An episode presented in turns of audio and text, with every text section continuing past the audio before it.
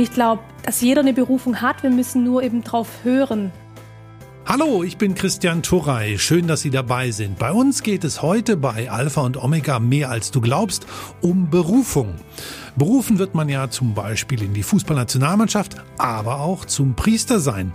Darüber spreche ich heute mit dem katholischen Pfarrer Karl Böck und mit Jacqueline Straub, die sich berufen fühlt, die erste katholische Priesterin Deutschlands zu werden. Frau Straub, seit wann fühlen Sie sich zur Priesterin berufen? Das kam in meiner Jugend, also so mit 14, 15 habe ich zum ersten Mal dieses Brennen in meinem Herzen gespürt. Das hat eigentlich angefangen in so einem christlichen Sommercamp. Ich habe mich viel zurückgezogen und habe gemerkt, eigentlich würde ich gern das machen, was mein Pfarrer macht. Aber ich wusste, ich bin katholisch und ich bin Frau. Mhm. Jetzt haben Sie gesagt, ein Brennen im Herzen, würden Sie so Berufung definieren? Also ein Brennen im Herzen und irgendwie so einen Ruf spüren? Für mich ist es wirklich so ein Brennen im Herzen, wo ich eben jetzt schon seit ich 15 bin mit mir herumtrage. Aber diese Flamme, die ist manchmal ein bisschen größer, manchmal ein bisschen kleiner. Aber sie ist nicht, also sie, sie ist wohltuend. Es ist nicht eine, eine, eine, Flamme, die irgendwie wehtut oder so. Mhm. Herr Böck, wie würden Sie Berufung definieren? Berufung heißt für mich das Zusammenspiel Gott-Mensch.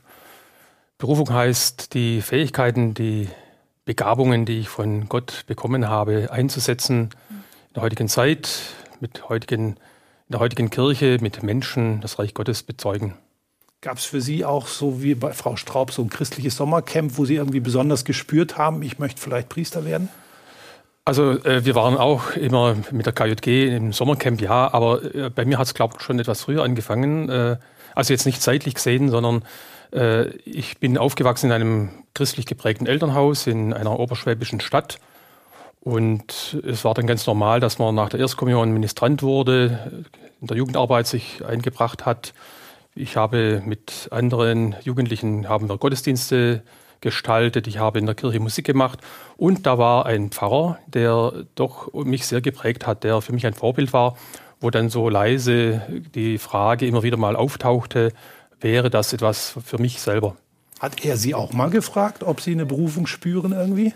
Äh, ich kann mich noch erinnern, er war vielleicht auch so 17, 18, ich weiß noch ganz genau, aber äh, da habe ich ihn mal nach einem Gottesdienst abgepasst. Äh, es war damals immer üblich, so Kirchplatzgespräche. Mhm. Und da habe ich ganz brav gewartet, bis alle weg waren. Und dann bin ich auf ihn zu und habe ihn gefragt, also ich habe ihn gefragt, äh, wie das ist, wenn man Priester werden möchte, was man da machen muss. Ich bin in einem äh, neusprachlichen Gymnasium äh, in der Schule gewesen und von daher war auch die Frage äh, Latein, Griechisch, die alten Sprachen lernen, wie geht das? Ja. Und da hat er mir dann schon so die ersten Fragen beantwortet und es gab dann immer wieder mal äh, ein Gespräch zu diesem Thema, aber es war nicht ständig da. Also dieses Thema, ich will, das waren dann bei mir auch so Wellenbewegungen, die sich lange Zeit durchgezogen haben, auch in der Zeit des Studiums. Also es war dann nicht immer ganz klar, das ist mein Ziel, genau dorthin gehe, gehe ich, wie es bei der Frau Straub dann scheinbar der Fall ist. Mhm. Haben Sie auch mal einen Pfarrer gefragt, ob Sie nicht Priesterin werden können? Mein Pfarrer ist sogar mal auf mich zugekommen, weil also ich wurde erst mit 17 Ministrantin. Mhm. Ich bin in einem kleinen Dörfchen aufgewachsen, da gab es einen sehr strengen Pfarrer und ich hab, hatte keinen Bezug zur Kirche und habe das dann wirklich erst in meiner Jugend gefunden, als wir umgezogen sind und ich die neue Pfarrei kennen habe lernen dürfen und ja. dort ein sehr charismatischer Pfarrer war. Und dann habe ich erst die Firmung gemacht mit 16 und mit 17 habe ich beschlossen, weil ich eben auch diesem, diesem Brennen, ähm, da ich mal auf die Spur kommen wollte, diese Berufung, habe ich gesagt, so ich werde jetzt Ministrantin, dann bin ich schon mal näher am Altar und vielleicht näher an dem, was ich mal werden möchte.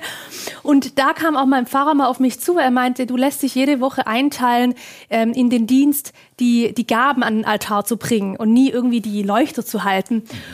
Und er meinte, er spürt da was bei mir. Und ich so, ja, ich möchte gern das machen, was Sie auch machen. Ich möchte gern predigen, ich möchte mhm. Eucharistie feiern, ich möchte Kinder taufen. Und dann meinte er, huh, das wird schwierig. Also überlegte, evangelisch zu werden. Aha. Und ähm, ich habe das dann ins Gebet mit reingenommen. Und zwei Wochen später bin ich wieder zu ihm und habe gesagt, Herr Pfarrer, ich, ich fühle mich berufen zur römisch-katholischen Priesterin. Ich kann nicht einmal einfach die ähm, Konfession wechseln. Dann meinte er, okay, dann musst du Theologie studieren, weil dann wirst du vielleicht Argumente finden, warum Frauen Priesterinnen werden sollten. Mhm. Also er hat mich, er hat meine Berufung nie ähm, in Frage gestellt oder sie nie kleingeredet ja. und das schätze ich sehr. Mhm. Ich habe etwas gefunden von einem Pfarrer, Wolfgang F. Rote, der formuliert, der vergleicht die Berufung mit einem Liebesakt. Also er sagt das halt, es ist ein sehr intimes Geschehen. Gott kommt einer Person nahe, er wirbt um sie, ja wie ein Liebender und er wartet darauf, dass auch dieses Werben irgendwie erwidert wird. Und er schreibt dann auch weiter, der Pfarrer Rote, wie bei jedem Liebesakt verbietet sich ein Eingriff von außen. Ob die betreffende Person Gottes Liebe, also diesen Ruf erwidert, das kann nur sie selbst entscheiden. Würden Sie das auch so vergleichen, dass Berufung so was sehr Intimes, Persönliches ist, was man auch von außen gar nicht vielleicht beurteilen kann, prüfen kann? Also was Intimes ist es sicher und äh, ich gehe da jetzt nicht jeden Tag hausieren mit, mein, mit diesem Thema. Es ist wirklich was Intimes, wo man nicht immer nur drüber spricht. Äh, was Wolfgang Rothe sagt, ich finde den Satz, der passt schon. Äh, mir selber ist ein bisschen äh, zu blumig. Ich bin da, ich merke es bei mir selber. Ich bin da einfach sehr rational veranlagt und jetzt Liebesakt zwischen Gott und Mensch, also das ist meine Sprache nicht, aber sachlich würde ich dem Satz zustimmen. Mhm. Und wie geht's Ihnen? Ich glaube, es ist ein Berührtwerden von Gott. Also das, was ich, was ich sage, mit Brennen im Herzen. Gott berührt das Herz des Menschen. Und dann liegt es aber auch am Menschen, diesem Ruf auch zu erwidern, also zu antworten darauf. Ich sehe Berufung im ersten Punkt als wirklich was, was sehr Inniges zwischen Gott und Mensch. Und dann kommt aber der nächste Schritt, dass auch Menschen von außen diese Berufung wahrnehmen. Und dann im dritten Schritt, dass die Kirche auch diese Berufung auch akzeptiert. Und muss die Kirche die Berufung auch prüfen? das, die Kirche muss natürlich die Berufung prüfen. Da ist zum Beispiel das Priesterseminar auch dazu da, dass die Menschen, also die Männer, die sich auf den Weg machen, dann auch in Gesprächen auch immer wieder ihre Berufung vertiefen und auch zu merken, doch, ich habe eine Berufung zum Priester sein und das ist mein Weg. Aber das darf ich natürlich nicht, weil ich Frau bin. Ja. Sie waren ja im Priesterseminar und ist mhm. dort die Berufung geprüft worden oder ist mehr geprüft worden, ob Sie sich zum Pfarrer eigentlich eignen? Beides, würde ich sagen. Also es ist schon die Berufung auch geprüft worden. Das war auch schon während des Studiums bei uns in der Diözese in Wilhelmsstift in Tübingen, mhm. wo man Gespräche hatte mit dem Direktor des Wilhelmsstifts. Das war dann später im Priesterseminar der Regens, der Gespräche mit einem geführt hat. Und dann natürlich vor der äh, Priesterweihe äh, der Bischof, der mit einem nochmals ein Gespräch führt mhm. und die sich der Berufung vergewissert. Ist Berufung auch so ein Prozess? Also Sie haben vorhin schon gesagt, es ist so ein bisschen so eine Wellenbewegung. Also waren Sie zwischendrin auch mal ein bisschen unsicherer? Ist das jetzt der richtige Weg für mich oder ja. war es? Mhm. Das auf jeden Fall, genau. Mhm.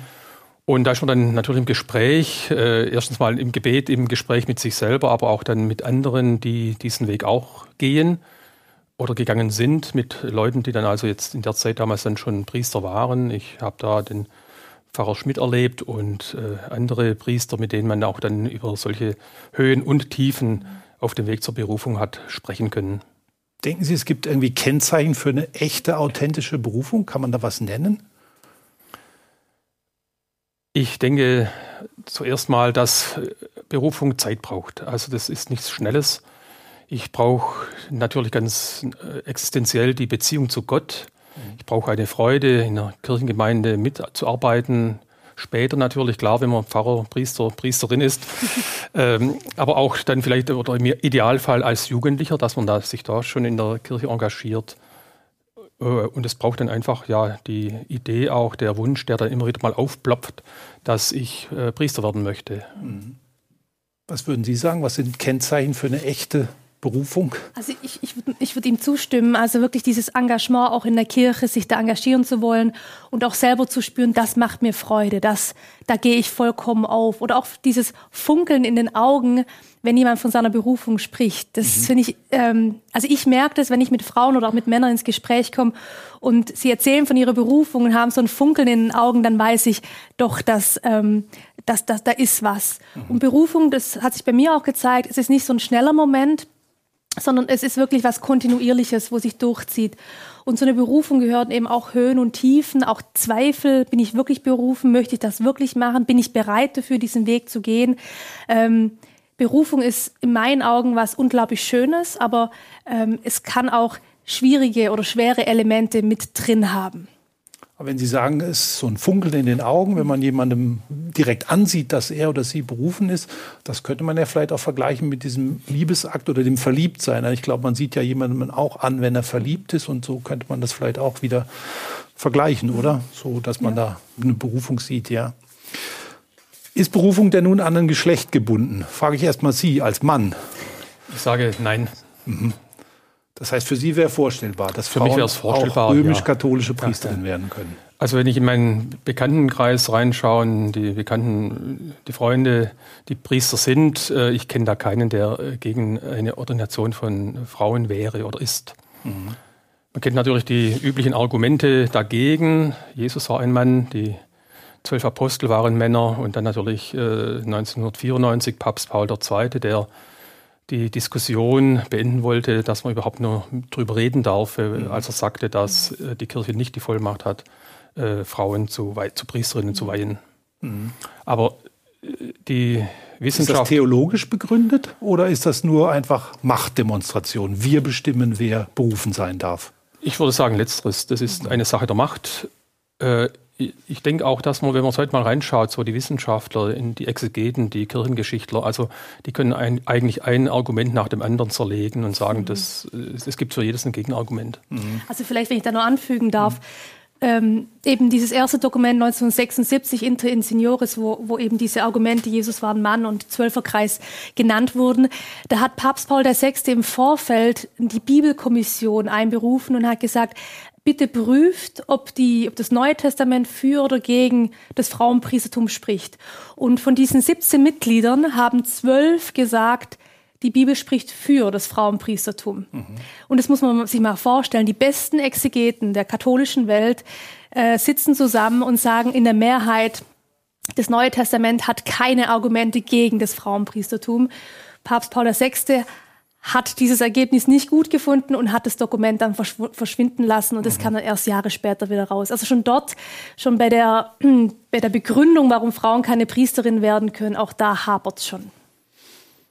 Haben Sie sich denn, Frau Straub, zum Beispiel schon mal um Aufnahme in ein Priesterseminar beworben, mal angeklingelt und gesagt, ich möchte gern Priesterin werden? Das habe ich tatsächlich noch nie gemacht. Da fragen mich ganz viele Leute, warum ich das noch nie gemacht habe. Und ich glaube, weil ich, weil ich einfach immer schon gewusst habe, die Reaktion. Also da wird mhm. mir dann gesagt, der Regens wird mir dann sagen, ja, es tut mir leid. Also ich kann da auch nichts machen, sie sind halt eine Frau. Und gerade als berufene Frau, wo eben wird man halt in der Berufung oftmals nicht ernst genommen. Und es kann dann auch nochmal wehtun, das dann nochmals zu hören, so nach dem Motto, dir fehlt halt was und darum darfst du hier, hier nicht, darum, darum tun wir deine Berufung erst gar nicht prüfen. Und irgendwas hat mich immer daran gehindert, das zu machen. Vielleicht auch der mangelnde Mut, ich weiß es nicht. Ja, aber käme ja auch ein Versuch an, oder? Ja, also eigentlich sollte man das machen. Eigentlich mhm. sollten in allen Bistümern ähm, die Frauen klingeln, wirklich beim Regens oder eine E-Mail schreiben oder anrufen und sagen, hey, bitte nimm mich auf. Eigentlich sollte man so eine Aktion mal starten, damit man auch sichtbar macht, mhm. wie viele Frauen eigentlich bereit wären, Priesterin zu werden. Es hat jetzt ein Buch gegeben von der Ordensschwester Philippa Rath, in der hat sie 150 Geschichten, glaube ich, Berufungsgeschichten von Frauen gesammelt, die also sagen, ich wollte schon immer mein Leben lang Priesterin werden oder Diakonin werden.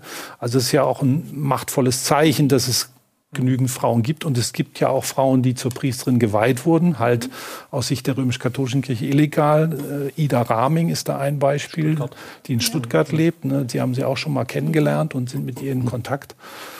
Also ist es für Sie wirklich Vision oder denken Sie, dass Sie es noch erleben? Das kommt immer so drauf an, mit wem ich rede. also manchmal bin ich sehr hoffnungsvoll, auch wenn ich dann mit gewissen Bischöfen oder, oder mit gewissen Geistlichen im Gespräch bin oder auch mit Reformgruppierungen. Da merke ich, da gibt es ganz viel Aufbruch in der Kirche, auch international. Also das Frauenthema ist ja nicht nur ein deutschsprachiges Problem, sondern mhm. ich kenne Frauen auf der ganzen Welt, die Priesterinnen werden wollen ja, und die man auch denkt dafür ja immer kämpfen. schnell, das ist nur ein deutsches Sonderproblem das denkt man, und die ja, wieder mit aber ihrem ich kenne auch Frauen aus Indien, aus Südamerika, aus Afrika, die eine mhm. Berufung spüren und die sich auch organisieren organisieren und versuchen, was auf die Beine zu stellen. Ähm, auf der anderen Seite, wenn ich dann mit gewissen reaktionären Gruppierungen in Kontakt bin, dann merke ich, uh, wir haben noch so viel zu tun. Ähm, aber ich, mich trägt diese Hoffnung ähm, und meine Berufung gibt mir auch diese, diese Kraft, dran zu glauben, dass ich es noch erreichen kann. Und mhm. dafür kämpfe ich auch. Aber ich werde nicht frustriert sein, wenn ich es nicht erreichen sollte, weil dann mhm. weiß ich, ich habe zumindest einen Grundstein gelegt für die kommenden Generationen. Der berühmte Schmetterlingseffekt. Ja, genau. Der sieht wie aus? Äh, kleine Ursache, große Wirkung. Mhm. Hat, glaube ich, irgend so mit der linearen Dynamik oder irgend so was zu tun und äh, wo einfach ein Flügelschlag reichen kann, dass ein Orkan ausbricht. Mhm. Eben, manchmal muss man halt beginnen, manchmal muss man sich auf den Weg machen und dann merkt man, da bewegt sich was. Also wenn ich zurückblicke, ich habe vor elf Jahren das erste Mal öffentlich gesagt, dass ich Priesterin werden wollte, werden will. Und damals war ich sehr alleine unterwegs. Und inzwischen mhm. stehen ganz viele Männer und Frauen hinter mir, die mich unterstützen.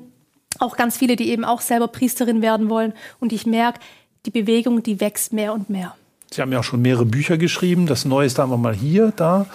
Wir gehen dann mal vor, heißt es jetzt. Mhm.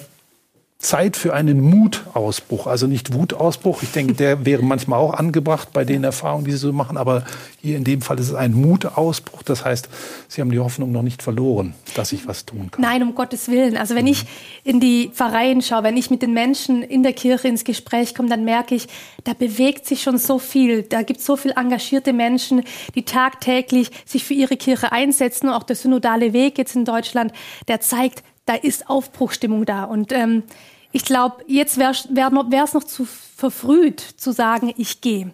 Also ich möchte für meine Kirche kämpfen und darum bleibe ich auch. Mhm. Berufung prüfen. Da gab es ja hier in der Diözese Rottenburg-Stuttgart auch vor einiger Zeit ein Frauenforum und da gab es auch einen Vorschlag von einer Ordensschwester, die gesagt hat, Berufungen von Frauen, die Frauen verspüren, die sollten auch ernst genommen werden und auch geprüft werden von der Kirche. Also warum nicht, wie Sie vorhin gesagt haben, im Priesterseminar von einem Pfarrer oder Regens oder so oder von einer, ja, einer Frau, die dort ist und die sich mit der Berufungsgeschichte auseinandersetzt. Wäre das eine Möglichkeit? Fänden Sie das gut, Herr Böck? Eine Möglichkeit wäre es auf jeden Fall. Wie realistisch? Also ich denke, da muss man dann halt schon ein dickes Fell haben, äh, dass man dann einige Mal äh, auch abprallt, abgewiesen wird. Aber ich denke wirklich so, äh, steht der Tropfen, hält den Stein. Vielleicht leisten Sie da einfach auch eine äh, Vorarbeit für spätere Generationen. Wäre schade, wenn es so ist, wenn es erst später kommt, aber ich denke, das ist wichtig, was Sie gerade machen mit dieser, in dieser Angelegenheit doch. Was spüren Sie in Ihrer Gemeinde so an Berufungen oder so? Gibt es nur die Berufung jetzt zum Priester oder zum Pastoralreferentin oder gibt es auch eine Berufung, die jedes einzelne Kirchenmitglied hat? Also ich meine, im Leben ist alles Berufung. Mhm. Das gilt für Berufe, auch für andere Berufe. Ich sehe das immer gar nicht so ganz äh, außerordentlich. Äh, für mich ist einfach der Weg, den ich gegangen bin, der normale Weg. Aber mhm. ich mag diese Abgrenzung äh, Priester äh, und, und dann die anderen. Ich mag das nicht. Und wie gesagt, ich finde, im Leben ist alles Berufung und das kann ein ordentliches, gutes Leben äh, sein, das ich übe, ausübe als Christ, als Christin. Das, das kann ein soziales Engagement sein, das ich tue. Das kann verantwortliches wirtschaftliches Handeln sein. Das oder eben äh, die Arbeit von Ehrenamtlichen, die an ihrer Stelle in einer Gemeinde äh, die Verkündigung machen mhm. durch ihren Dienst. Also ich erlebe das äh, in der Gemeinde, in der ich bin, wirklich auch ganz toll. Es äh, gibt unheimlich viele Engagierte, auch heute noch in dieser mhm. Zeit. Aber muss man Berufung nicht ein bisschen enger fassen? Also ich habe hier noch ein zweites Buch, das ist vom Bischof Stefan Oster aus äh, Passau. Das ist da auch gerade rausgegeben, ist so ein Interviewbuch zusammen mit Rudolf Gehrig. Und da drin sagt er, einer Berufung zu folgen heißt nicht einfach, seine Talente auszuleben. Es heißt, der Sehnsucht zu folgen, Gott die erste Stelle im Leben zu geben und ihm seine Talente zur Verfügung zu stellen, damit er wirkt. Also nicht einfach seine Talente nur ausleben. Ich meine, ich kann ja meine Talente ausleben und werde halt ein, ein, guter Koch oder eine gute Zahnärztin oder sowas. Aber das würde vielleicht Bischof Oster nicht ganz als Berufungsverwirklichung sehen. Ich möchte ihn jetzt nicht verteidigen und auch nicht äh, Äh, der Satz ist sicherlich auch wieder gut. Klar, wenn es von einem Bischof kommt, muss es ja gut sein. Äh, mein Satz wäre es nicht. Also ich, ich finde, das ist sehr eng gefasst. Also Talente ausleben kann auch schon heißen, einer Berufung zu folgen. Ja. ja. Also ich glaube auch, dass jeder eine Berufung hat. Also ich bin fest davon überzeugt, dass Gott eine Idee hat für jeden Einzelnen und auch eine individuelle Berufung. Und mhm. ähm, das kann die geistliche Berufung sein oder sag ich mal die religiöse Berufung, das, was, was wir spüren. Das kann aber eben auch sein, eine gute Köchin sein oder ähm, oder auch einfach in, in ein gutes Leben zu führen. Ich glaube, was wichtig ist beim Thema Berufung, ist, dass wir uns immer wieder selber ähm, reflektieren, dass wir selber auf unser Herz hören, dass wir Gott auch den Platz in uns lassen, um auch zu spüren, wo unser Weg hingeht und wie unsere Berufung aussehen mag. Und Berufung kann ja auch heißen, eine Berufung zum partnerschaftlichen Leben, also in eine Ehe oder ja, in eine. Auf jeden Fall. Ja, das gibt es also genauso. Würden Sie auch so sehen? Ja, es gibt, ja. ich glaube, es gibt ganz, ganz viele Berufungsformen, mhm. äh, vielleicht, vielleicht sogar so viele, wie es auch Menschen gibt. Mhm. Kann denn eine Berufung auch scheitern oder kann man seine Berufung auch verfehlen? Ich glaube, dass manche Menschen erst im, im fortgeschrittenen Alter ihre Berufung finden, weil sie vielleicht davor einen anderen Weg gegangen sind und dann gemerkt haben, hm, irgendwas fehlt in meinem Leben oder irgendwie läuft da was vielleicht falsch. Mhm. Ich habe da gerade gestern ähm, einem Freund von mir ein Beispiel erzählt. Ähm, ich kenne einen, der hat, der hatte jahrelang sehr schlimme Drogenprobleme und der ist dann auch auf der Straße gelandet und er wäre dann fast gestorben und kam dann ins Krankenhaus. Und ähm, dann kam der Bruder zu ihm ähm, und hat gesagt, hey du, ich war mit der, mit der Mama jetzt am Wochenende in der Kirche, die hat mich da mitgeschleppt. Ähm, und da hat der Pfarrer mir einfach eine Bibel in die Hand gedrückt. Ich weiß gar nicht, was ich da, damit machen soll. Mhm. Und ähm, dann hat er gesagt, uh, lass mir mal die Bibel da. Und ähm, der hat dann angefangen, in der Bibel zu lesen und hat dann gemerkt, er muss sich lösen von diesen Drogen und mhm. setzt sich heute für drogenabhängige Obdachlose ein in, in seiner Stadt. Mhm. Und der hat auch, sag ich mal, erst ganz spät in seinem Leben diese Berufung gefunden, anderen Menschen zu helfen und wegzukommen von den Drogen. Und ich glaube, dass jeder eine Berufung hat. Wir müssen nur eben drauf hören. Ähm, und ich glaube auch, dass Berufung auch vielfältig sein kann, dass wir vielleicht in den früheren Lebensjahren eine andere Berufung folgen und dann merken, oh, da habe ich aber, da gibt es nochmal eine andere Berufung, der ich mhm. nachgehen sollte. Also ich denke, dass Berufung eigentlich nicht scheitern kann. Ja. Es gibt äußere Umstände, äh, die eine Berufung scheitern lassen. Wenn ein katholischer Priester heiratet, eine Frau heiratet, dann kann er seinen Koffer packen, dann ist sein Dienst zu Ende. Ist dann seine Berufung gescheitert oder Nein. ist dann seine Eignung Nein. zum. Ich denke, das ist eine Sache des Kirchenrechts, mhm. das mit einem Federstrich geändert werden könnte. Mhm. Ähm, ich kenne einige äh, Priester, äh, zum Teil Freunde, die geheiratet haben mhm. und, und dann einfach ihren Dienst nicht mehr ausüben können. Schade, dass die Kirche meint, auf solche Leute verzichten zu können. Äh, kurioserweise ist es dann aber auch so, dass äh, in dem orthodoxen, in der orthodoxen mhm. Kirche, die mit, den, mit der römisch-katholischen Kirche unierten, da gibt es verheiratete Priester. Mhm. Und ich kenne zwei Beispiele, wo ein ehemals evangelisch verheirateter Pfarrer mit Kindern äh, zur katholischen Kirche konvertierte, die Priesterweihe empfing und heute mhm. eine Gemeinde leitet. Mit ja. Familie, ja. Mit Familie. Mhm. Ja. Also ich glaube, Berufung kann gar nicht scheitern, weil wir Berufung von Gott bekommen haben. Und Gott lässt uns nicht im Stich. Gott zeigt uns den Weg, vielleicht mit Höhen und Tiefen. Aber ich glaube, es ist ja eben, es ist ein Dialog zwischen Gott und Mensch und Gott will nicht, dass wir scheitern. Hm. Aber es gibt ja jetzt auch einen Satz in der Bibel, im Matthäusevangelium. Viele sind berufen oder in der neuesten Übersetzung heißt es, glaube ich, gerufen, wenige aber auserwählt. Wie das denn nun? Also Sie haben mir jetzt eben auch gesagt, jeder hat eigentlich eine Berufung, aber. Gut, der Satz äh, ist ja aus dem Gleichnis vom königlichen Hochzeitsmahl entnommen, äh, bezieht sich auf das Volk Gottes, das die Erwählung durch Gott nicht annimmt und Matthäus äh, schreibt es als Mahnung einfach für die judenchristliche Gemeinde, für die er das Evangelium geschrieben hat. Also der Satz ist jetzt nicht explizit äh, für Priester oder mhm. Priesterinnen äh, geschrieben worden. Mhm. Also den kann man schon auch anders noch interpretieren. Also ist nicht eine Berufungsprüfung sozusagen. Ja. Nein, so ist es nicht gemeint, der Satz. Ja. Also wenn man mal in die Bibel schaut, da gibt es ja so viele unterschiedliche Berufungsgeschichten. Da sieht mhm. man schon ja die Vielfalt. Gibt es eine, die Ihnen besonders gefällt oder eine Berufungsgeschichte in der Bibel? Ja, ich liebe die Berufung von der Maria Magdalena und zwar an Ostern als der auferweckte Christus ihr begegnet und ihr sagt, geh du zu den anderen Jüngerinnen und Jüngern und verkünde, dass ich auferstanden bin. Und das muss man sich mal vorstellen, in einer Zeit, in der Frauen kein Zeugnisrecht hatten, also in den in einer Zeit, in der Frauen nicht vor Männern hinstehen durften und sagen konnten, hey, Jesus ist auferstanden und ich mhm. bringe euch die frohe Botschaft. Und da hat, da zeigt Jesus schon, dass er äh, gesellschaftliche Normen sprengt. Und, ähm, und ich finde es so großartig, dass Maria Magdalena den Mut hat, darauf zu vertrauen, also auf Gott zu vertrauen und geht zu den anderen und verkündet diese Botschaft und ähm, lässt somit auch das, das, die christlichen Gemeinden eigentlich entstehen. Immerhin ist ja die Maria Magdalena auch seit einigen Jahren Apostelin der Apostel und von Papst Franziskus auch nochmal besonders geehrt worden an ihrem Tag, ne, 22. Juli oder mhm. sowas. Also da das etwas, was Ihnen vielleicht auch Hoffnung macht in Sachen Berufung als Frau?